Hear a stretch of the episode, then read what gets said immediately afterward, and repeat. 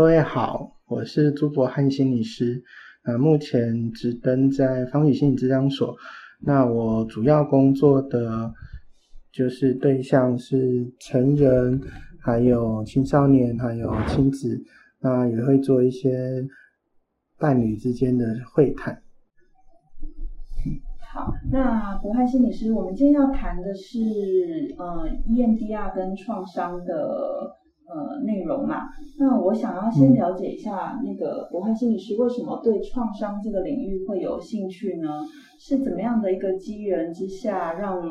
你踏入这个领域？可以请博翰心理师来跟我们分享一下吗？好，嗯，其实本来对于创伤这个议题，我也是一知半解了。然后，但是在我之前的呃全职服务范围是刚好服务到八仙城报的呃的商友们。然后那时候我正在阳光呃基金会服务。那在这个机缘下，其实我就接触到非常大量的呃因为烧烫伤产生的伤伤友。然后以及在那个过程中也接触到口腔癌的患者，那我觉得在这个过程中就很明显看到创伤对于一个人在呃身心状态的影响，然后也就是因为这个原因，呃我也接触到沙油，也接触到呃绘画治疗，然后跟就是刚刚呃介绍人提到的那个 EMDR。所以大概是这个这个状态才开启我对于这个创伤有一些的兴趣，然后想要了解一下。嗯，好，谢谢博翰心理师。那嗯，关于创伤啊，就是想要请博翰心理师来跟我们就是分享更多。呃，它主要的定义是什么？什么样子叫做创伤呢？如果假设今天我。嗯，失恋了，心里觉得很受伤，这也是一个创伤吗？还是呃，我是因为这次的疫情而有一些焦虑、担心、恐惧，呃，这也是一种创伤吗？我想要请博翰心理师来跟我们分享更多。嗯，好，嗯，我们在说创伤啊，其实呃，当然它有一些专业上的定义了。但是对个人来说，创伤其实可以，呃，如果简单或是比较比较用一种比较通俗的说法，大概可以说的事情是，假如你面对了呃一件事，比方说刚刚呃介绍人在谈，比如说我失恋了，好，那失恋是不是创伤？失恋本身不是一个创伤，它比较像是一个经验。但是如果这个经验让你在应对到未来，可能你想要在有新的关系的时候，在要开始这段新的关系或准备开始的时候，你你会突然一直想到过去前一段感情对你的影响，或者是前一段感情的经验的时候，我们就会说哦，可能你在前一段感情的这个经验里面，呃，有个说法叫做你没有呃整个。整理好，或者可以说那个经验其实对你还是造成影响，那我们就会说这个影响可能就是创伤的一个种类。那创伤因着它时间发生的早晚，比方说有些人呃呃会说所谓的童年创伤，但目前有很多的坊间有很多书都在讲童年创伤，或者是有一个概念叫做创伤知情。的概念都在说的事情是早年的创伤对一个人的影响。那因为我们在说创伤，它之所以需要被重视，是因为这个创伤会影响你。当你遇到创伤的时候，你其实会影响你未来怎么看待这个世界。如果如果有一个讲法叫做我把一个没有受过创伤的，或者是受过创伤但康复的人。或者是一个受过创伤但没有做治疗的人来做比较，他们三个人在看待创伤本身或是这个世界的观点就会有些的不同。那我们做创伤治疗或者是做创伤的康复的这些历程，需要的就是去探索，在那个时候你遇到这个事件对你的影响，你现在可不可以克服它，或者是你现在怎么应付它？还有你过去那个时候怎么应应对这个重大的事件，那应对的好，或者是克服的好，或者反应的很恰当，或是有足够的支持系统在那在那件事件发生的当下，通常这个东西就比较不会形成创伤。可是如果在那个时候遇到了这个重大事件，没有相应的一些支持，或者是个人在那个时候，比方说你在小的时候遇到家暴的事情，爸爸打你，然后没有人可以救你，而且爸爸一直打你，然后没有人可以说，那个时候就会形成创伤。可是如果那个时候有别的大人挺身而出，哦，制止了爸爸，那这个事件就有可能不会形成你长大以后的创伤。所以差别只有在一个人在遇到这个事件。他有没有得到相应的帮助？跟他自己怎么应对？他应对的好，创伤就不会持续；应对的不不恰当，它就会持续影响到后面的生活。好，那想要再请教博汉心理师哦，就是呃，创伤的人啊，他大概会有什么样子的一些呃情况或者是反应？然后我们可以大概。理解他可能是有一些心理创伤，例如说是不是像歇斯底里，或者是情绪很高涨、高亢，或者是说会有怎么样的一个生理状态这些是他们的呃创伤的人的呃反应呢？嗯，好，那个外在的情绪的反应呢，可能是一个创呃，就是有创伤。的反应，但是还蛮多。我看到在实际的状态是，这些创伤反应不见得那么容易的被察觉到，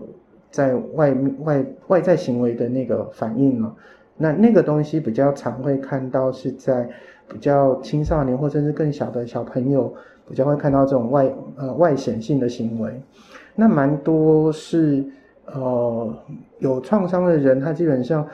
不太会有这些行为，他反而是你要问问这个人，他在应对某些情况，比方说他在应对主管的询问问题的时候，他的内在反应是什么？就是那个状态，就是内在反应的描述，会比较容易帮助我们理解到底这个是不是所谓的创伤反应。所以内在反应的状态，就是说他可能会。呃，内在有一种无止境的焦虑，那个焦虑的强度很高，导致他没有办法很正常的回应主管的讯息，所以内那个内在的焦虑，然后他又没有办法帮他自己平复这个焦虑，而这个焦虑可能会持续的很长一段时间，然后他没有办法使用一些我们一般讲放松技巧啦，或者是一些呃，就是。转移呀，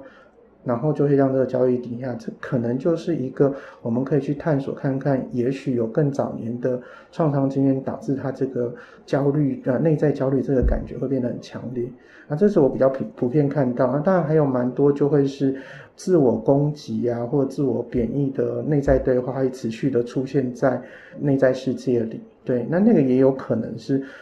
过去的创伤经验，但是这个部分。就会是比较属于在内在世界的那个对话，所以还蛮重要的是说，其实是要问问看，就是自己内在怎么感觉，自己在应对这个某些任务上有一些的，好像失控，或者是没有办法调节自己情绪，或者是有一种很强烈的。情绪，比方说生气或难过，或者是无力感啊这些的感觉，然后一直爬出来，或者是有会想到一些过去的呃某些经验跟这个状态有雷同，那这些都有可能是会说这些反应可能都是可以去找到有可能有过去的创伤经验对现在的状态的影响的一个。嗯，搜寻的指标啦。那刚刚博潘心理师在呃创伤的定义跟创伤的样貌，呃，跟我们介绍很很多哦。那想要再问问博汉心理师，关于创伤，我们面对创伤的时候，或者是我们身边呃有亲友他有创伤这样的一个反应跟经验的时候，嗯我们如何做自我帮助跟协助他人呢？嗯，我觉得在处理创伤这件事情，很重要的会是自我帮助。那自我帮助，呃，我们讲创伤是因为它基本上我没有办法自己去解决这个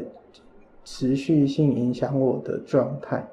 然后导致我必须需要往外求援。所以，当你遇到这样子的有创伤经验而深受其影响的人的时候，其实很重要的事情是，呃，你要照先照顾到自己。照顾自己就是说，怎么样让自己过得身心舒服。哦，所以先让自己觉得感觉好一些，平呃所谓的感觉好一些，简单来说就是可不可以让自己平静下来，或者是就是觉得安全，觉得轻松。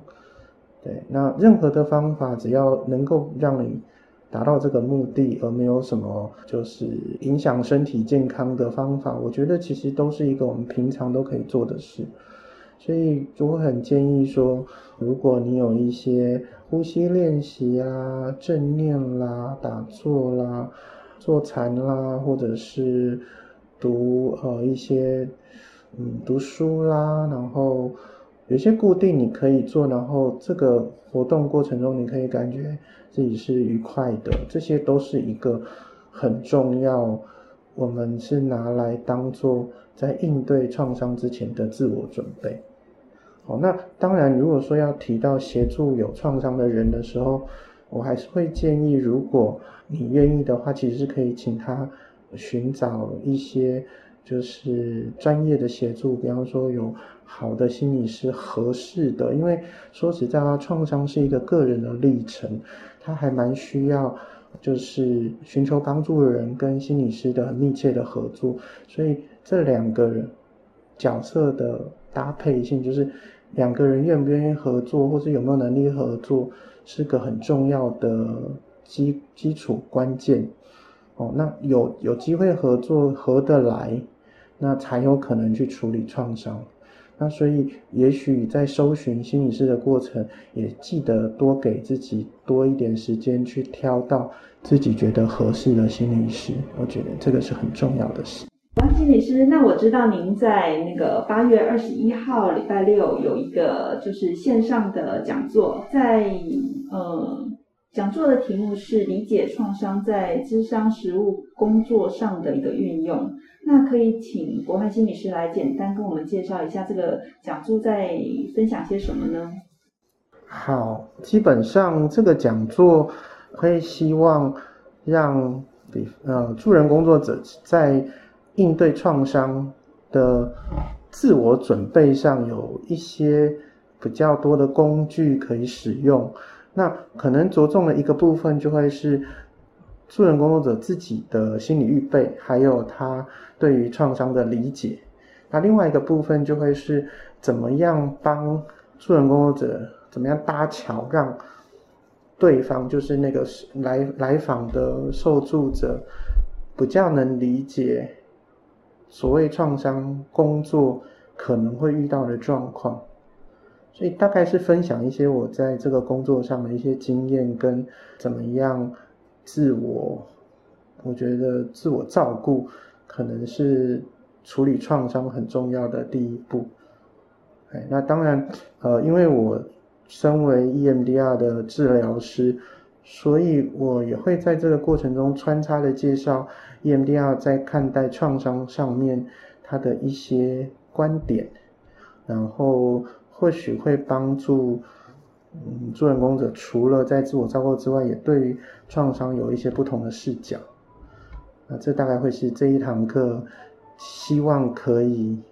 介绍给大家的主题。谢谢。好，谢谢博汉心理师今天为我们的一个分享。谢谢你。